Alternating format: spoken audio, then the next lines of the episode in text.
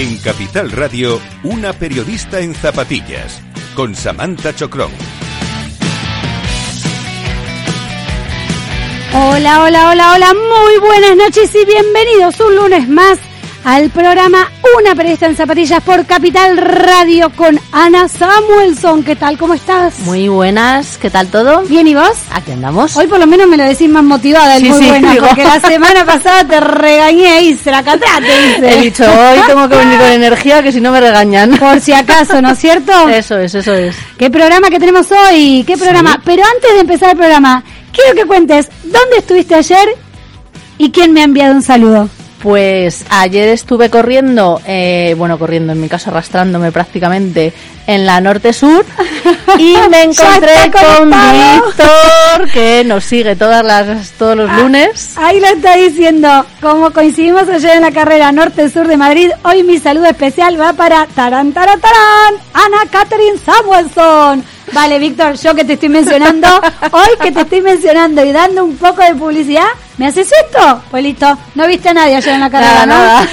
Gracias por estar del otro lado, Víctor, todos los lunes, que fue muy gracioso como me dice, me han enviado un saludo para ti ayer y lo más lindo es que me han reconocido a mí. Eso, Eso te es. moló. ¿A que sí? Sí, sí, a mí me pareció raro porque normalmente como nadie me llama Ana, era como, ostras. Ay, discúlpame, Catherine. Ana, hoy tenemos programón. Vamos a hablar de solidaridad y running, como a mí me gusta. Y creo Sí, que sí. vos también. Y el proyecto que me has contado, muy El interesante, sí. proyecto se llama Relevos contra el Cáncer, perdón, un reto de 11 mujeres corredoras populares que tuvieron la finalidad, el objetivo, digamos, de recaudar fondos a beneficio de la Asociación Española contra el Cáncer. Vamos a hablar con ellas porque ayer, ayer acabaron de recorrer 770 kilómetros del Camino de Santiago, así que en breve vamos a conectar con dos de las 11 protagonistas. También tenemos podología, que vamos a hablar de la lesión tan popular ahora y conocida, síndrome Müller-Weiss, que es la que ha sufrido y sufre eh, Nadal, pero esta vez va a ser orientada a los corredores. Y tenemos calendario de carreras contigo. Sí, sí, algunas carreritas ya, que es verdad que, eh, que en el trail, aunque en verano hay, hay cositas, pero es verdad que ahora con, con el Se calor nota. la verdad es que está... Menos, se Sí. nota. De hecho, quedan pocos programas de, de radio. Ya diremos cuándo va a ser el último, pero que se vayan despidiendo hasta la próxima temporada, porque aquí Anita y Samantha necesitan vacaciones y no hay tantas carreras. Hay, pero no tantas. Eso es. ¿Empezamos? Sí. Néstor Betancor del otro lado del cristal, por favor, dale play para arrancar con todo, a tope de power, como a mí me gusta. ¿Vamos?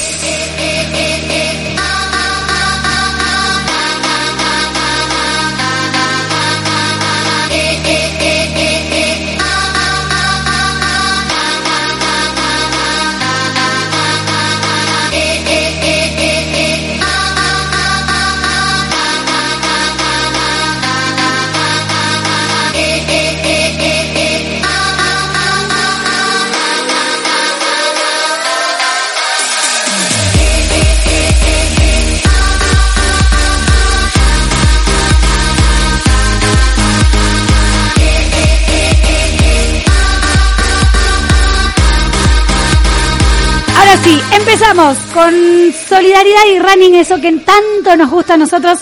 Ya están del otro lado nuestras protagonistas, dos de las once protagonistas que ayer terminaron un recorrido del Camino de Santiago por una causa solidaria súper noble y quiero saber cómo fue cada parte de esa carrera, esa etapa, porque por lo que hemos visto en redes sociales, Ana, non-stop. Sí, la verdad es que lo estábamos lo estaba Cotillando cotilleando antes. antes. y una pasada, la verdad. Así que que nos cuenten cómo ha sido porque Pues vamos a presentar entonces a Raquel Espinosa Clavijo. ¿Qué tal? Buenas noches y bienvenida. Hola, buenas noches, Samantha. ¿Cómo estás, Raquel? Eh, ¿Cansada? no, esa palabra no te la permito. Tenés que decirme entusiasmada por lo que habéis hecho.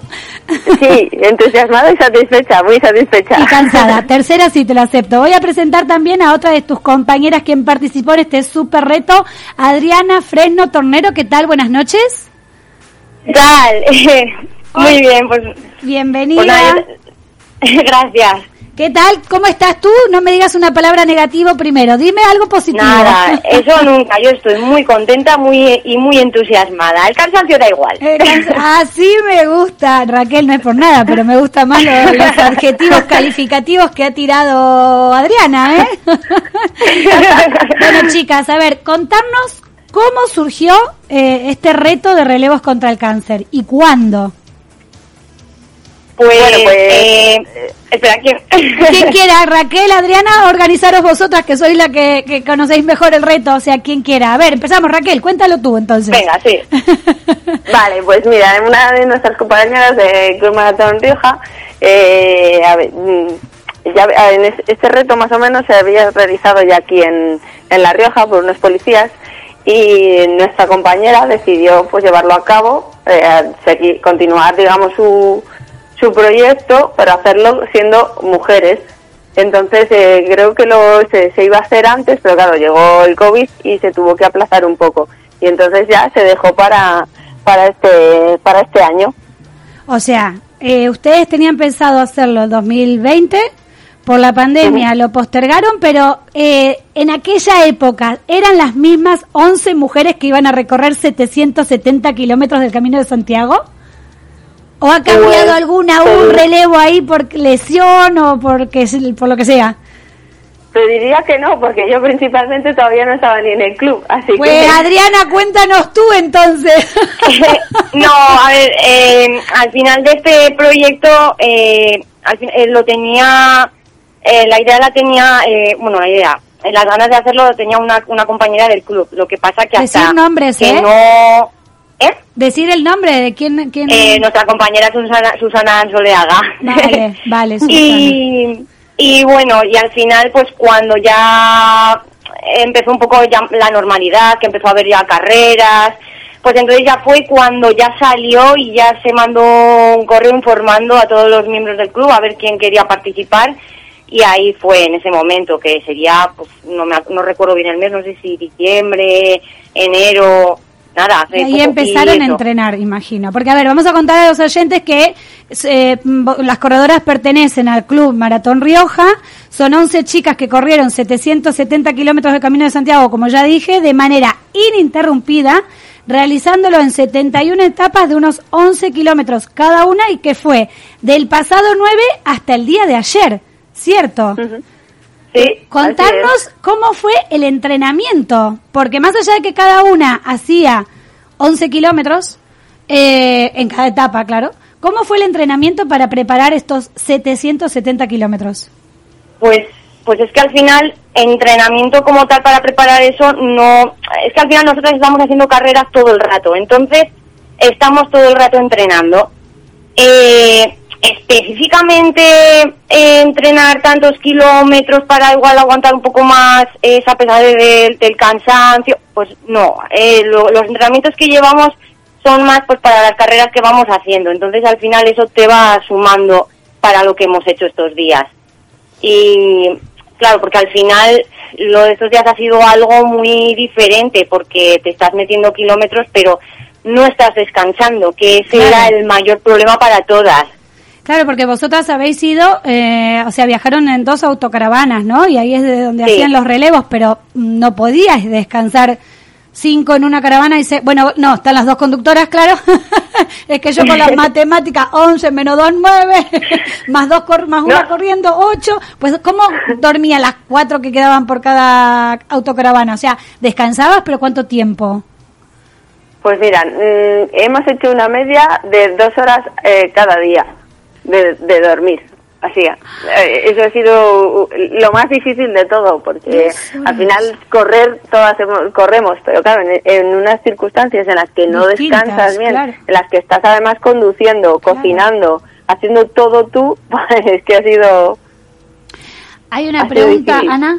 Sí, yo os quería preguntar eso, ¿cómo lo habéis, cómo lo habéis planificado esos 11 kilómetros? Porque a priori, sin saber nada, eh, suena raro. O sea, así a priori, viendo un poco el, el, proyecto, parecía como que tendría más sentido hacer más kilómetros del tirón para luego poder descansar más. Entonces, eh, ¿por, qué esos 11 kilómetros y, cómo los habéis organizado? Mm. eh, al final lo que hacíamos era correr por etapas. Entonces cogimos las etapas y, y fuimos eh, repartiéndolas eh, a cada una y, y por eso lo hicimos así. Vale, o sea que habéis ido haciendo cada una una etapa distinta. Eh, eso es, sí. Vale. Claro, claro, son 71 etapas y las tienen que hacer todas, todo, pues todavía están Y- en el camino había, de Santiago. había un poco de todo, ¿sabes? Había etapas un poco más largas, que Claro. nos daban los 10 kilómetros, un poco más cortas, había un poco de todo. Claro, exacto. A ver, lo que más nos gusta, más allá de dar visibilidad a la mujer en el deporte, eh, lo que a mí más me mueve y más me llamó la atención cuando vosotras habéis contactado a través de Instagram con, con el programa, fue la parte solidaria. Entonces, más allá de la visibilidad que estáis dando vosotras con este reto que habéis dado y que vais a seguir dando porque están saliendo los medios de comunicación, porque, a ver, ahora están en el programa de radio Una periodista en zapatillas, pero esta tarde estuvieron en la tele, en el informativo, en deportes con nuestra gran amiga Rocío Martínez. O sea que están dando, están haciendo ruido las chicas, que era lo que querían, ¿no?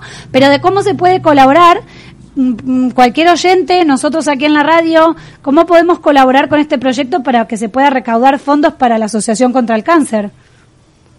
Bien, pues como, como dices, eh, la verdad que hemos estado todos estos meses preparando el proyecto y teníamos abierta pues eh, una, la página web en la que se pueden realizar las donaciones, pero ahora las vamos a mantener porque es cuando estamos viendo que va a tener más repercusión aún. Entonces tenemos en la web de Maratón Rioja, tenemos maratonrioja.com, la, la, es la web donde se puede acceder al dorsal cero, que Sí. digamos es la camiseta del, de los relevos contra el cáncer, y también existe la fila cero, Ah, que espera, es el, espera, espera. el El, dorsal cero es la donación más camiseta del reto. Es la, es, eh, tú, eh, sí, eh, coges la camiseta, eso es el donativo, y además puedes incluir también una fila cero, pero con el dorsal te viene la camiseta y haces el donativo a la par. Qué guay. Y si no, lo que decías es eso, que está la opción de fila cero, que ese es la, mm, la, la, la, la colaboración.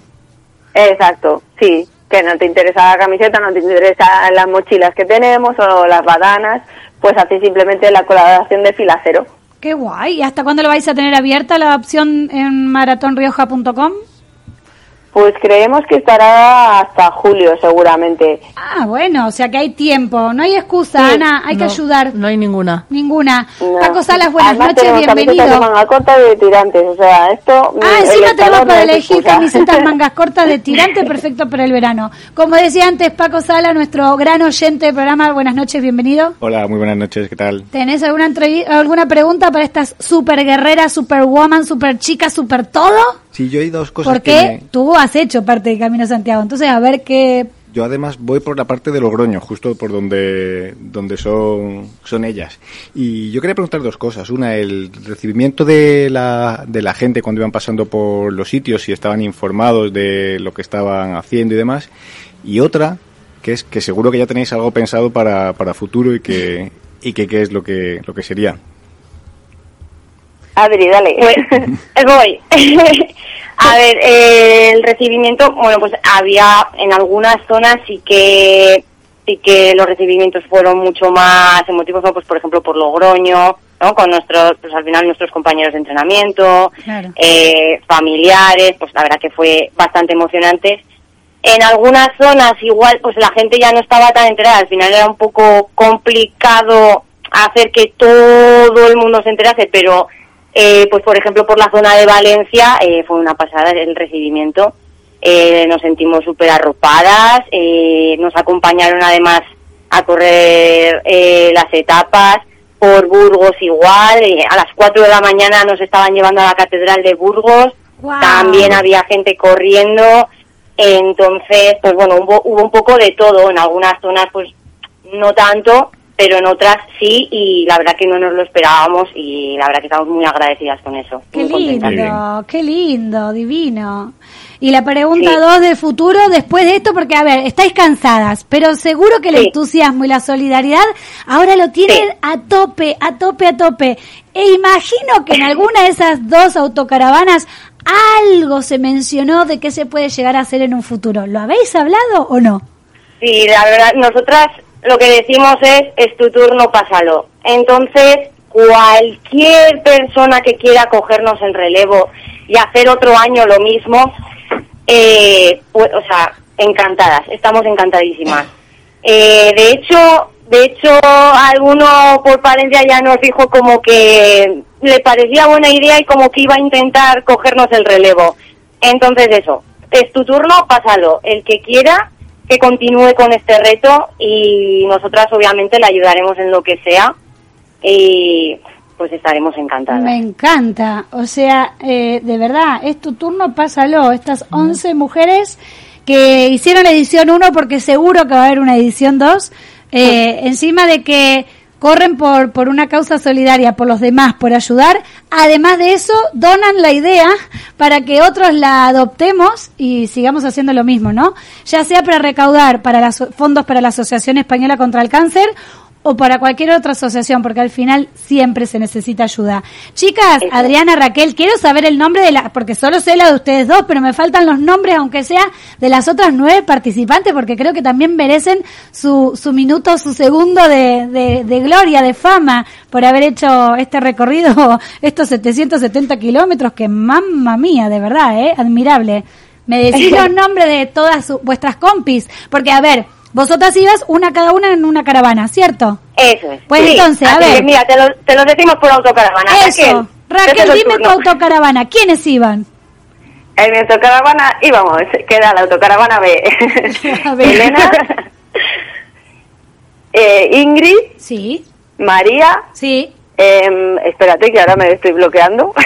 Está tan nerviosa que María, Ingrid, Elena, Tania y yo. Tania y tú. Vale. Exacto. Es en la caravana B. ¿Y en la caravana va ah, Adriana? En la caravana estamos Susana, Rosa, Idoya, Juana, Sanda y yo. Vale. Qué guay. Qué divertido, de verdad. Y la, y la convivencia pues muy bien, al final... Joder, Adriana, esto te era- has dejado un integrante. ¿Eh? Que te has dejado Estábamos un integrante. Susana, Rosa, Idoya, Juana, yo, y cállate que y me he bloqueado. Sanda. No, Samantha, es que nos acompañó un perro. ¡Ah! Me, Sí, ay, ya me estaba asustando. sí. Sí, es que tenemos un perro runner, Bartolo. Díganme que no le hicieron hacer los 770 kilómetros a pobre perro. no, no, no. Ah, hizo solo una etapa. O iba en la autocaravana. Un relevo lo hizo él, ¿verdad? Sí. La asustaste, No, Raquel le- no le Adriana. dimos todo el camino porque la verdad que las No, condiciones pobrecito. eran un poco agobiantes y el pobre no hubiera disfrutado. Sí. Pero tocó- ahí lo tuvimos. Les tocó mucho frío, calor. ¿Cómo fue el clima? ¿Cómo lle- sobrellevaron Uh. eso? Bueno, ustedes son del norte, están acostumbrados al clima del norte, pero díganselo a alguien que no, que es de sea del sur. ¿Cómo llevaron el tema Pues, del, del clima y sobre todo las noches? Hubo, hubo de todo. Por ejemplo, nuestra autocaravana fue la que nos tocó empezar la noche Sí. y, y empezamos con lluvias. Ah, bien, típico de Galicia. Bueno, no, si no hacía, hacía fresquito, la verdad. Sí. No, fresquito no, hacía frío. Las cosas como son. Y, y con lluvias, así que, y luego, y por ejemplo, pues la autocaravana de Raquel les tocaba hacer las tardes y un Con calor. calor. las pobres. Claro, y, siempre que iba una de vosotras corriendo, la caravana iba al lado todo el tiempo, sobre todo en la noche. ¿Cómo hacían por temas de seguridad siendo mujeres? Mira, no, eh, la autocaravana, eh, mientras uno empezaba el relevo, eh, la autocaravana se iba al final de la etapa, realmente para esperar a la corredora y en ese momento ya eh, pasarse el, el relevo. Entonces bajaba a la siguiente y, y continuaba. Lo que hemos tenido ha sido un apoyo increíble de la Guardia Civil, sobre todo Sí. del Camino de Santiago, que nos ha estado eh, mm, nos ha estado abriendo camino, eh, pre- pre- preparando los cruces, eh, nos ha brindado una protección que, que, como ellos dicen, es, es la que hay en el camino, que no ha sido nada un dispositivo especial por nosotras. Pero a ver, luego, además, sí le habéis avisado una- antes. Perdona, dime. Vosotros sí le habéis avisado antes que iban a hacer este reto, ¿o no? Sí, claro, Ah. nosotros hem- hemos hecho muchas gestiones para que los municipios, todas Vale. las fuerzas de seguridad estuvieran informadas de que iba a haber una autocaravana, que iban a haber 11 mujeres corriendo de noche, a las 3 de la mañana, a las 4, porque claro, nosotras en redes también estábamos difundiendo en qué momento estábamos en cada sitio. Sí, por Entonces, seguridad, bueno, exacto. Estaba todo un poco Sí, sí. gestionado de- para informar. Lo que no sabíamos es que realmente íbamos a tener tanta colaboración y tanto apoyo. Sí, es verdad, porque lo he visto en las redes sociales y yo decía, wow. Pero aparte, no sé, sentía que los propios guardias civiles eh, las animaban como si fueran ellos los que estaban haciendo el reto. De verdad, se notaba mucho, Sí, mucho sí, sí, se ha creado ahí y un mucho corazón. muy, muy bonito y te daban, aparte de, de su trabajo de seguridad, te, te animaban, si, si necesitabas algo estaban ahí. Eh, de hecho, había compañeras que les daba para ir corriendo y hablando con ellos. Ha sido muy, er- eran un Esas- apoyo esas son las de, que mejores de- entrenadas de, no sé, Esas- muy familiar.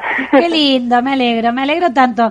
Chicas, eh, me parece una causa increíble que se tiene que dar mucha voz y voto, como les suelo decir, eh, que hay que seguir luchando contra el cáncer, como dicen ustedes, que este reto es de todos.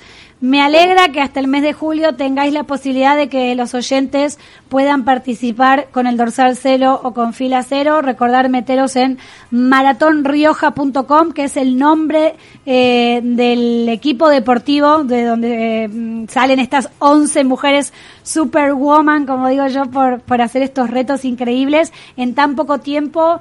Y gracias a María, a Ingrid, a Elena, a Tania, a Raquel, Adriana, Susana, Rosa, Juana Sanda y este me va a costar, Idolia. ¿Lo dije bien? Idoia. Ahí. Idoia, eso, muy bien. Me va, me va a perdonar porque soy argentina. Yo lo sé que me va a perdonar Idoia por decir su nombre.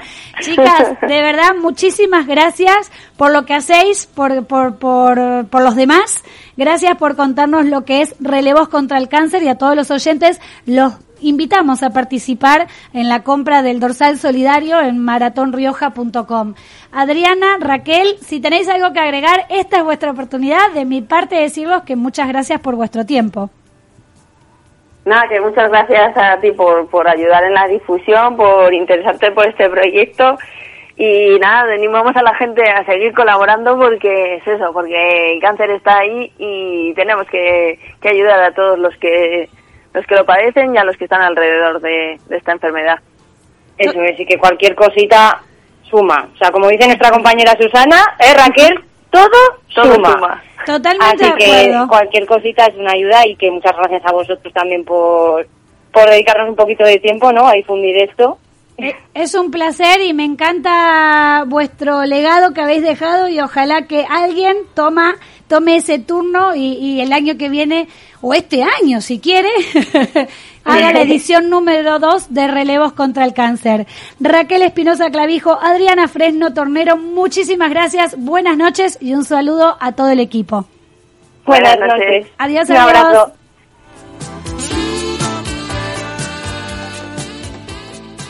Una periodista en zapatillas, con Samantha Chocrom. Empresas tecnológicas, escuelas de negocios, sindicatos, organizaciones empresariales, empresarios, formadores y figuras relevantes de las administraciones públicas comparten tertulia todos los martes de 3 a 3 y media en Cibercotizante, un programa dirigido por José Joaquín Flechoso.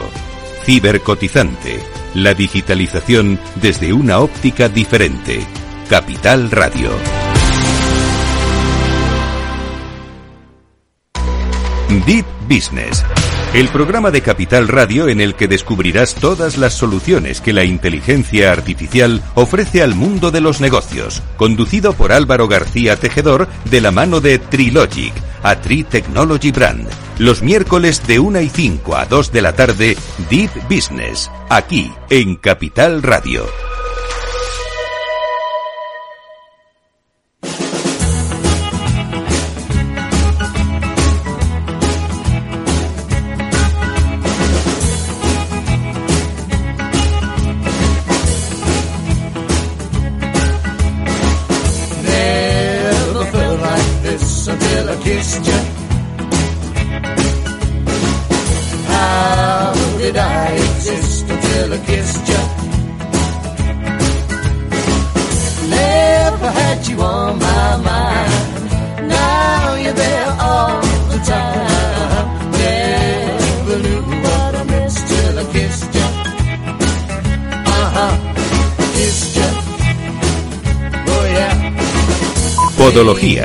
Con el doctor Rubén Sánchez.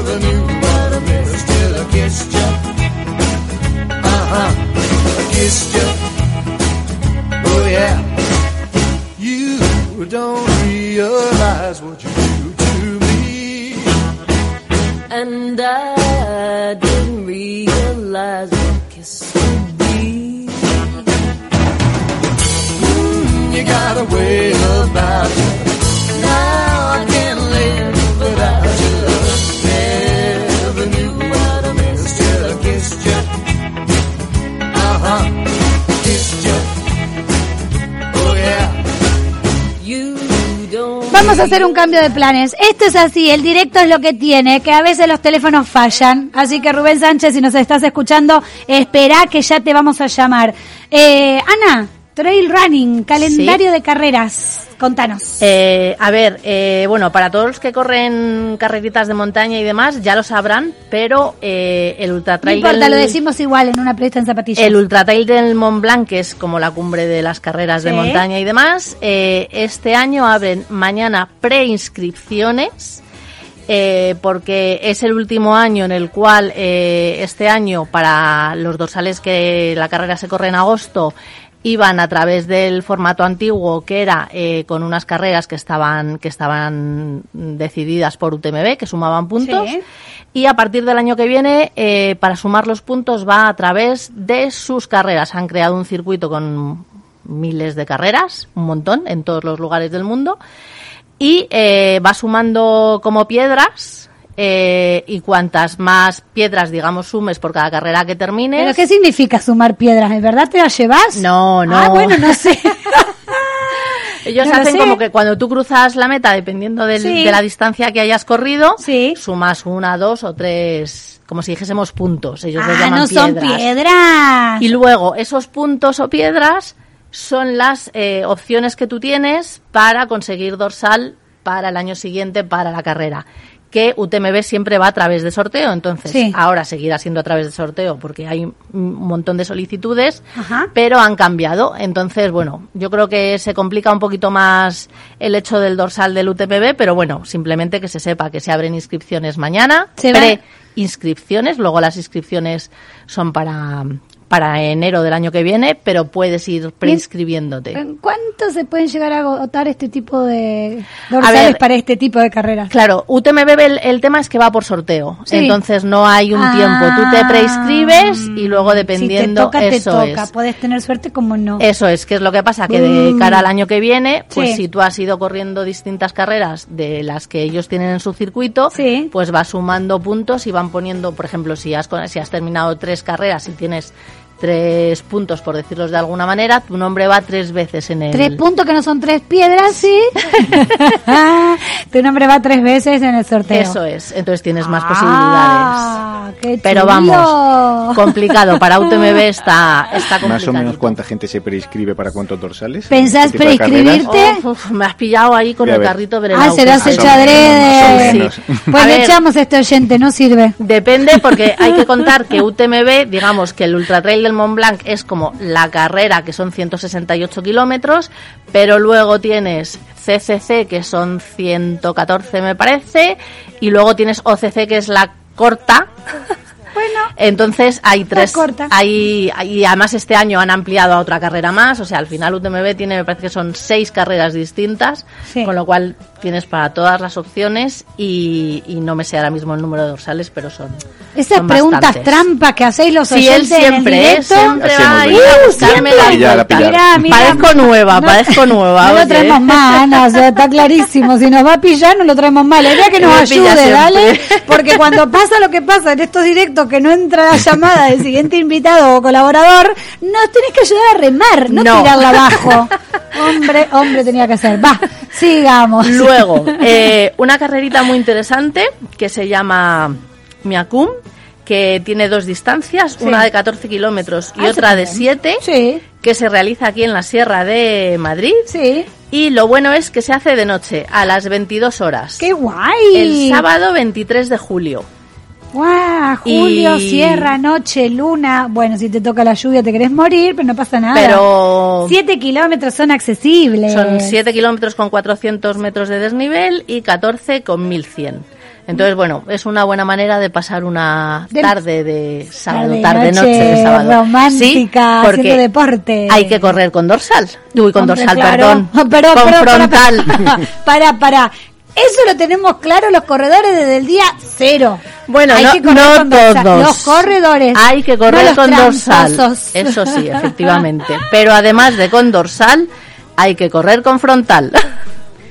Que Y para sí. quien no lo haya hecho es toda una Pero experiencia. a ver, ¿quién se va a correr a la sierra de noche sin frontal? ¿En serio todavía tenemos que aclarar esos pequeños detalles? Sí, porque hay gente que sale al monte y no lleva frontal y luego se le hace de noche Claro. y empiezan los problemas. Y la liamos parda porque nos confundimos, nos perdemos, después eh, cuesta lo que cuesta la comunidad ir a rescatarte. ¿Eh? Corredor Efectiva- inconsciente. ¿eh? Efectivamente. Siempre hay que ir con un mínimo de material para que no pasen estas abrigo cosas. y frontal. ¿A que sí? Y manta de supervivencia. ¿Y eso qué es? Pues es una mantita muy mona, dorada y plateada. Ah, la de que te dan cuando llegas a las metas de las supermaratones. Eso bueno. es. Pues Mm, esa eh, salva la vida. suele ser obligatoria en, ca- en muchas carreras Mira. y deberíamos de acostumbrarnos todos a, A llevarla, llevarla. siempre en una A mochilita. llevarla y no dejarla en la naturaleza. ¿eh? Eso también hay que aclararlo. Sí, porque el material obligatorio, Sí. que la gente cree muchas veces Sí. que son cosas que las organizaciones se las sacan de la manga, Sí, claro. el material Ajá. obligatorio no es para cuando estás en carrera, el material obligatorio es para cuando tienes un problema. Evidentemente Claro. en carrera nunca vas a necesitar una manta de supervivencia,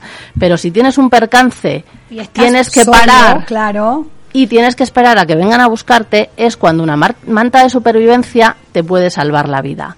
Así que, por favor, mucha gente que conozco y que el material obligatorio se lo deja porque no le parece que es indispensable, ojito, el material obligatorio no es para cuando corremos, es por si tenemos un percance que nos pueda salvar la vida. Me gusta tu recomendación, de verdad, porque muchas veces quienes no hacemos el deporte de forma habitual nos lanzamos a la montaña de forma inconsciente, tanto de día como de noche, eh, cuidado, que también de día hay que tomar ciertos recaudos, Sí, sí, yo, vamos, para mí el material obligatorio día o noche. es día y noche, Claro. eh, que suele ser también un silbato para si en un momento dado te ocurre algo que puedas avisar a los compañeros. Es decir, yo creo que nunca se debe.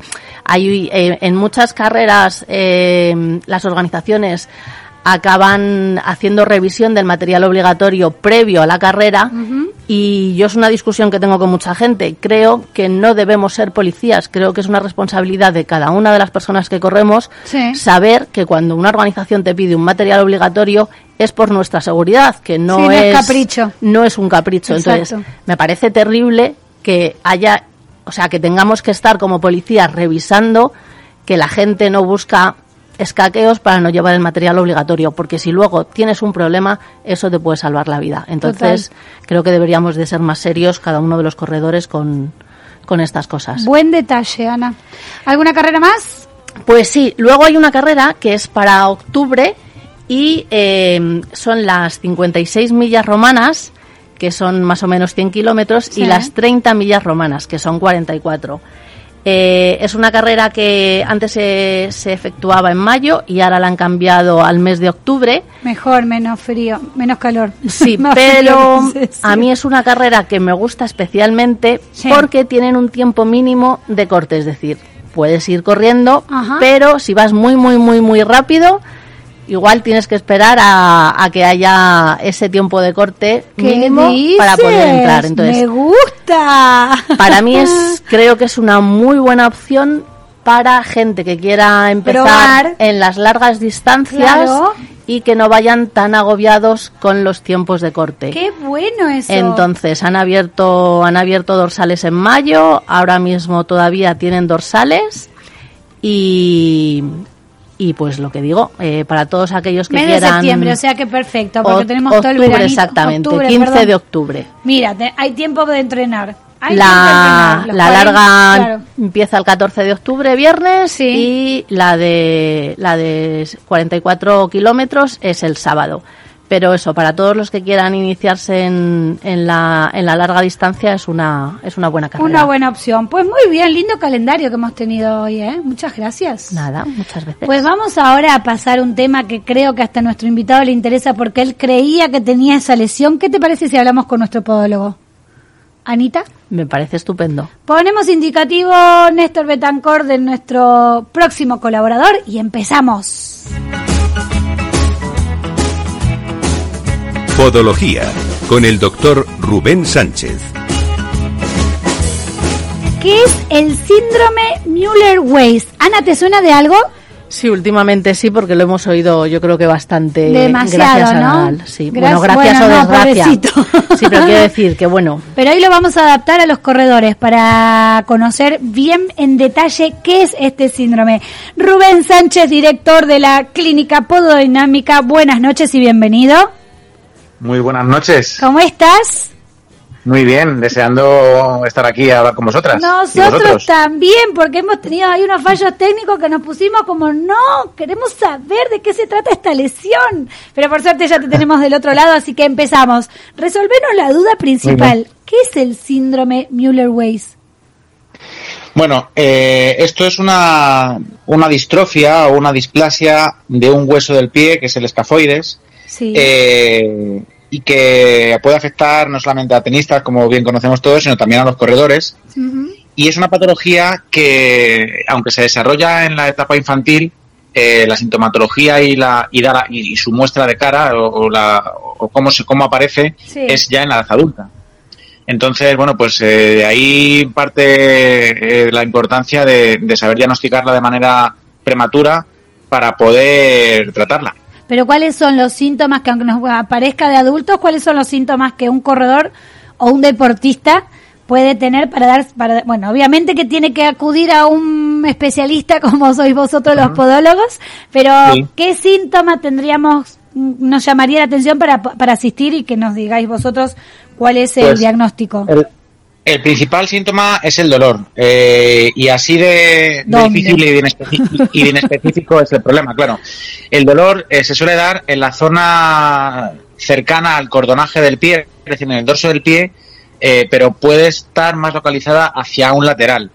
Eh, eh, si miramos el pie desde arriba, un pie derecho desde arriba, Sí. pues sería el lateral que está cercano al dedo gordo, pero a la altura de- del empeine. Es un dolor que es incremental conforme se usa el pie, es decir, que en un deportista corredor le puede empezar a aparecer e ir incrementando ese dolor. Y bueno, pues eso es lo primero que nos tiene que llamar la atención y dar la, luz de, alarma para, para in- iniciar los trámites de, de saber qué es, de, de diagnosticar qué es. Y una vez que tengáis el diagnóstico, si es este tipo de síndrome, ¿qué, ¿cuál es el tratamiento? Vale, eh, para entender el tratamiento, si me permite, Samantha, voy a Sí. dar un, un breve repaso a, a- Por de, a de favor. por qué se produce esta, esta patología. Mira, Es más, yo cada vez que vas hablando me voy tocando el pie y me voy poniendo la mano y aquí los que tengo en el estudio me dicen más a Bueno. la derecha, más a la izquierda.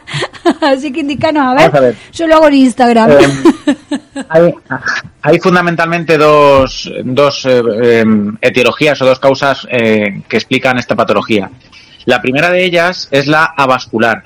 Es decir, eh, se, se piensa que es un, un proceso en el cual el hueso escafoides del pie eh, pierde nutrición sanguínea, pierde aporte sanguíneo o pierde vascularidad en la etapa infantil eh, y ese es una etapa fundamental porque es en la que el hueso se está desarrollando.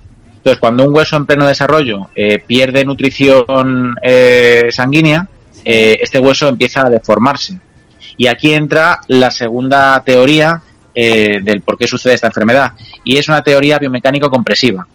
Cuando tenemos un hueso que por motivo vascular está más débil, eh, este hueso no es capaz de soportar las fuerzas para las cuales ha sido diseñado. Y en concreto es que el escafoides es un, un hueso que, por hacer un símil arquitectónico, es como una dovela central en un arco de medio punto. Para, Eh, para, si para, para, para, Rubén. Yo sé que vos sos súper, súper crack, técnico, médico, total, Vale. pero hablame con palabras que esta parte me la perdí. Esta última parte me la perdí. Venga. La segunda, Si o sea, las dos. Había si dos. nos imaginamos- Sí. Si nos imaginamos la entrada a una iglesia, ¿vale? Sí. Esa, esa puerta que tiene la iglesia eh, cuando vas a entrar a una iglesia se llama arco, un arco de medio punto, Sí. tiene una, una piedra central Sí. que es como triangular. Ajá. Pues digamos que podría asemejarse a la forma que tiene el escafoides. Vale. Entonces, eh, esa piedra, por ser además central, recibe carga de muchos sitios. Sí. Y si está débil, pues al final esa carga puede con esa piedra y la deforma.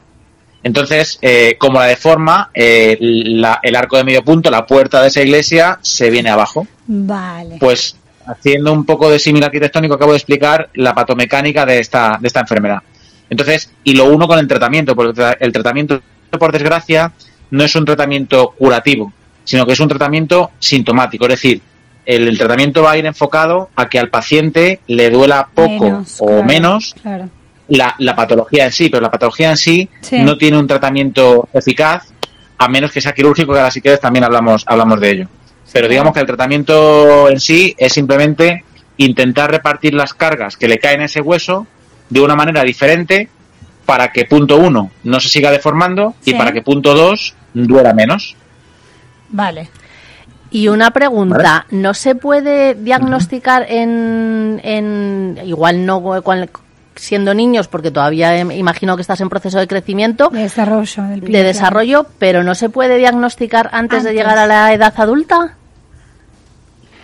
Sí, sí, sí. De hecho, en los niños, si tú haces una radiografía de control en un niño, por casualidad, porque estás buscando otra cosa, y encuentras el escafoides que se está empezando a deformar, se puede diagnosticar de manera prematura. El escafoides, tanto en, en edad infantil como en edad adolescente como en edad adulta, tiene una, una forma característica y cuando esta enfermedad está desarrollándose o ya está instaurada, el escafoides ca- cambia completamente su forma. Entonces, esto a nivel radiológico eh, se puede detectar. Porque, como decía antes, en los niños esta patología no, no da cara porque no duele. Duele cuando ya eres adulto. Entonces, la única manera de detectarlo en los niños es por suerte, porque hagas una radiografía, porque estés buscando, como digo, Otra cosa. y por casualidad te encuentras que el escafoides está empezando a deformarse. Es la única manera que, que existe de hacer un diagnóstico precoz en, en- en niños. ¿Influye en algo el calzado Habría- de los perdón, niños? Perdón, perdón, perdón. Voy a añadir otra cosa más. Sí.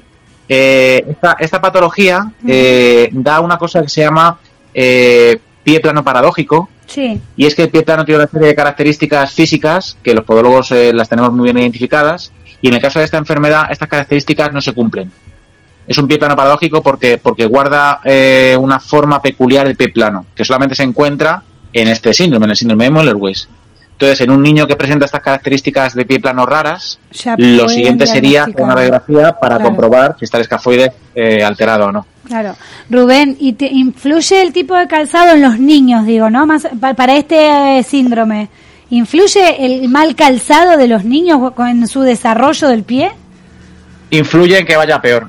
Claro. No en desarrollar, no, no en que aparezca la enfermedad, pero sí en que vaya peor. Vale. Y si, Sí, sí. Se, si se pilla con tiempo, es decir, cuando, digamos, en esa edad, digamos, de la Ni adolescencia... muy mayor ni muy niño. eh, tampoco, tampoco hay posibilidad de, de tratamiento que no sea solamente que no duela. De revertir la situación, desde luego que no. Existe la posibilidad de que, de que el proceso patológico no vaya más. El, el problema de esta patología es que al final el hueso se destruye tanto que se genera una artrosis prematura para, para, la, para la edad del paciente. Es, poniendo el, el ejemplo que, que nos ocupa, que está mundialmente conocido ahora, si Rafa Nadal eh, sigue al nivel de juego que está jugando y al nivel de exigencia profesional top eh, que está llevando, eh, al final terminará con una artrosis en, en, en el pie, en el medio pie. Entonces, eh, evidentemente Nadal al final se va a tener que operar seguro, pero cuando ya se retire de su carrera profesional. Claro. Porque al final Eh, esta patología desemboca en una artrosis, en una, una artrosis severa. Rubén, nos pregunta el oyente Víctor Mateo, quien Ana se ha encontrado ayer en la carrera norte-sur, si este síndrome aparece igual en los hombres que en las mujeres. No, la literatura científica habla de una proporción de 3 a 1 eh, a favor de las mujeres. Ah, mira, y se puede O saber que por Rafa qué. Nadal, digamos que es un caso de encima excepcional. No lo sabemos. eh, se piensa que es por, por eh, la distribución vascular que tiene la arteria medial del pie y la arteria eh, pedia en el pie de las mujeres con respecto a los hombres, que hay cierta variable, variabilidad anatómica y, bueno, pues quizá por eso puede ser la proporción mayor en mujeres. Una pregunta de burra total. ¿Tendrá algo que ver los tacones? No, no hay ¿No? descrita la Vale. bibliografía. No, lo digo una- porque una- si es una referencia tribuno y directa. por cómo el pie y cómo ponemos los... No sé, no sé, digo... ¿eh? No fui la única que lo No, no, pensé. Paco Salas lo acaba de pensar también, o sea que no he sido la única. Tenías No, pregunta. no, pero, sí. pero si tienes, pero si la, si la tienes, Sí. desde luego con el tacón no vas a estar cómoda, porque te va a doler Bueno, más. claro, claro, claro, pero al revés, decía si no la tenías, era si el tacón ayudaba a que no, No. se lo desarrolle tanto la Nada, mujer nada. y el hombre. No, Vale. no, no, no, no, en absoluto, Mito, en absoluto. mito total. Sí, em, una cosa, hablabas de que solo da la cara con, con el dolor. Eh, ¿pero ¿Esto Sí. se, se traslada en inflamaciones, deformaciones, etcétera, del pie o por fuera, digamos, no da la cara? Es No. simplemente un dolor. No, no, no, no. Son, son- es un dolor interno, además es que es poco, poco específico, no es un dolor a punta de dedo, a menos que esté muy desarrollada la enfermedad, sino que es un dolor en forma de cinturón, para que me entiendan los oyentes, que abarca todo el dorso del pie, el dorso del pie cercano al tobillo eh, y más con tendencia a la zona central, donde, el, cor- donde empezaría el cordón de una zapatilla, por así decirlo, Sí. y que se puede extender hacia el lado medial, hacia el lado de, interno del tobillo. Y a nivel de deformidad son deformidades que existen, pero, pero existen al ojo de- del podólogo, porque como digo, se forma un pie plano paradójico, eh, que no es un pie plano típico que conocemos los podólogos, sino que es un pie plano con ciertas características especiales que no cumplen otros pies planos. Vale, entendido. Duda resuelta. No quiero, decir con esto, no, quiero decir, no quiero decir con esto que todos los pies planos tengan síndrome de Munnerweiss, por supuesto que no. Bien que lo aclare, porque siempre... Claro. De hecho, la mayor parte de los pies planos, por fortuna, no tienen esta patología. Pero sí que es cierto que, que si tienes esta patología, tienes el pie plano. Con lo cual, mira, eh, uniendo a lo que me preguntaba el compañero, sí, sí que aparte del dolor, si tienes el pie plano y tienes dolor en esa zona que yo estoy comentando, pues oye, Vamos. podrías hacerte una radiografía y, y ver cómo está tu escafoides. Te quedó claro, Paco, ¿no? Tenés que ir a la clarísimo. clínica pododinámica si sentís algo de ello. Rubén, y a ver, sabemos que el tratamiento de Nadal actualmente es la radiofrecuencia pulsada. Sí. Es la, Sí. el único, o Eh, sea, antes de llegar a la operación, digamos, a la cirugía, ¿es el único tipo de tratamiento de, de- de, mm, para, para no curar, sino para Sí. quitar el dolor, como decías antes? Para que el dolor sea más leve. Sí, aparte, sí, como tratamientos ortopédicos ahora mismo, eh, perdón, como tratamientos conservadores ahora mismo están descritos eh, el ortopédico, es decir, eh, las plantillas a medida que, que jueguen un poco, como he dicho antes, con el reparto de cargas de manera más óptima para que el escafoide no esté ahí en, en esa zona lateral hipercomprimido y Sí. preartrósico. Además, también hay eh, infiltración de corticoides para disminuir el dolor y la inflamación. Y lo que estaba haciéndose Nadal hasta hace poco era eh, directamente eh, anestesiar el nervio que inerva la zona del escafoides. Es decir, estaba matando la conducción eh, sensorial del dolor para que él pudiera jugar. Pero obviamente no estaba, no estaba curándose nada, simplemente estaba matándose la sensación del dolor. Vamos, que no, no es Y muy... la radiofrecuencia va por ese camino también. La, la, la anestesia local que se le está aplicando de manera infiltrativa eh, antes de cada partido Sí. tiene una duración pues entre dos y tres horas, por eso después de jugar el partido luego Nadal siempre cojeaba. Y lo que busca la radiofrecuencia es una anestesia eh, troncular del nervio sural eh, de manera más permanente, quizá durante tres, cuatro meses eh, o medio año. Pero, pero vamos, como digo, son tratamientos paliativos, no son curativos. Claro. Pero, eh, y Rubén, si, si haces eso, eh, ¿puedes empeorar la lesión? Es decir, si al final no sientes dolor, Claro. puedes acabar Claro. rompiendo más, ¿no? Totalmente. Como comentaba, el- el- el- la consecuencia final de esta enfermedad es la artrosis y la microfractura o fractura del hueso. Entonces, Artrosis eh, solo en esa parte, ¿cierto? En esa zona. O esa... En esa, Sí. en esa zona. esa- Vale, sí, en esa zona. Vale. Eh, entonces, claro, el, el anularte la sensación de dolor encima de un deporte con tanto polisalto y tanto impacto como es el tenis, eh, pues puede desembocar en eso, en, en fracturas o microfracturas eh, o, o artrosis o pseudoartrosis en toda la región eh, talonavicular, escafocuneana, toda esa zona del medio pie que he comentado, sí. Y cirugía en la última instancia, ¿verdad? Que Claro. recomendáis vosotros Es que la los, la especialistas. Sí, sí, porque la, la cirugía eh, pasa por artrodesar o por unir o por fijar el escafoides que está debilitado y, y desfragmentado o, o- o roto, hablando en plata, eh, unirlo con algunos huesos de al lado para darle estabilidad y que, y que, y que deje de doler. Entonces, claro, fusionar unos, unos huesos que están en una zona tan, tan vital como es el medio pie, pues a un deportista de alto nivel, eh, le, claro, le merman su rendimiento seguro. que me lo hagan a mí, que, que soy un corredor amateur y que no sé ni darle al- a la pelota de tenis, pues no pasaría nada. Pero, pero eh, claro, pero un, pero un deportista profesional de alta competición, una artrodesis eh, medio tarsiana, eh, a buen seguro le, claro, le, le trunca su, su carrera deportiva de alto Claro, nivel. Claro. Y hay, hay más técnicas quirúrgicas, hay- las, las hay, o sea, las hay más agresivas incluso, ¿no? Hay una osteotomía de Dwyer o una osteotomía lateralizante de, mm, de calcáneo, eh, que es partir el calcáneo por la mitad y desplazarlo hacia un lado para que el pie se ponga recto, hablando un poco en plata. Ah, no, Entonces no, imagínate, no, no entres en detalle. Claro, Qué da hay, impresión, hay- digo. hay cirugías incluso más, más agresivas, sí. Wow. Ana, una última pregunta que estamos ya por acabar. Sí, eh, claro, eh, según lo que has comentado tú, eh, entiendo que, que es una lesión que, que pueden tener bastantes corredores y entiendo que eh, la única solución es dejar de correr o operarse, ¿no? Te quiero O decir hacer un que, tratamiento para que duela hay- menos. O sea, realmente, si, si tienes la lesión, mm, no tienes muchas, Opción. muchas opciones. Si tienes la lesión, tú puedes optar por un tratamiento conservador y vivir con una vida deportiva a medio nivel Suave, durante, durante 20 años. Pero con Nadal lo ha conseguido. Sí, sí, sí, siempre con dolor. Sí, sí. Ya. Pero, claro, ta- tampoco es- está bien decir que tienes que dejar de correr o tienes que dejar de hacer deporte. Nadal no ha dejado de jugar al tenis y, de hecho, es más, es el campeón del mundo Sí, del tenis, sí, tiene claro. 22 Grand Slam. O sea, se puede, se puede convivir con ello, pero tienes que saber aguantar el dolor. Y, lo, y, y los tratamientos paliativos en, en deportistas amateurs eh, que no tienen una exigencia deportiva tan, tan alta, eh, el dolor es seguramente muy, muy llevadero, porque de hecho hay mucha gente que tiene esta enfermedad y no sabe que la tiene, porque le duele de vez Claro, en cuando. claro. Son hallazgos, son hallazgos radiológicos eh, azarosos, ¿no? Que se encuentran por casualidad. Ya. Pues Rubén Sánchez creo que nos has dejado bastante claro lo que es el síndrome Müller-Weiss. No es muy positivo lo, el resultado quienes padecen esta enfermedad, la verdad, pero bueno, hay que tratarse con los es- mejores especialistas para que el dolor sea más leve. Ese es el resumen Nada, dejar- prácticamente.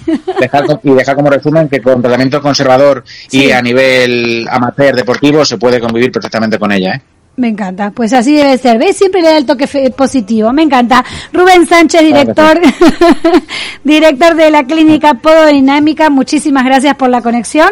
Y no Muy sé bien. si nos volveremos a hablar esta temporada o la siguiente, pero bueno, te deseamos igual una buena noche. Igualmente, cuando queráis, aquí estoy. Gracias, un saludo. Hasta A luego. vosotros. Adiós, adiós. Hasta luego. Pues qué interesante. La verdad es que no sabía que podíamos los corredores sufrir este tipo de, de, de- de dolor crónico, ¿no? Porque no es otra cosa que un dolor crónico. Ana, pues espero volver a verte en los próximos programas porque sé que estás ahí con ideas de irte al Camino de Santiago. Sí, sí, a ver, a ver. Te lo vamos a permitir con la condición de que cuando vuelvas nos cuente qué tal ha ido. Y nos digas cuántas etapas, cuántos kilómetros, en cuánto tiempo. Estamos muy alejadas de nuestras invitadas de primera hora. No lo creo, no lo creo. Será algo parecido. Paco Salas, muchas gracias. A vosotras, como siempre. Un lunes más por estar del otro lado. A quienes estáis en Instagram Live, gracias de verdad por acompañarnos, por vuestros comentarios y vuestro cariño. Y recordaros que el programa Una periodista en zapatillas lo tenéis en formato de podcast en Google Podcast, Apple Podcast, Spotify e iVoox. Y si no, en la página web de capitalradio.es. Muchas gracias, buenas noches, hasta el próximo lunes. Gracias Néstor Betancor en los estudios y gracias también a Ana Sánchez en producción. Buenas noches. Chau, chau, chau, chau, chau, chau, chau, chau, chau.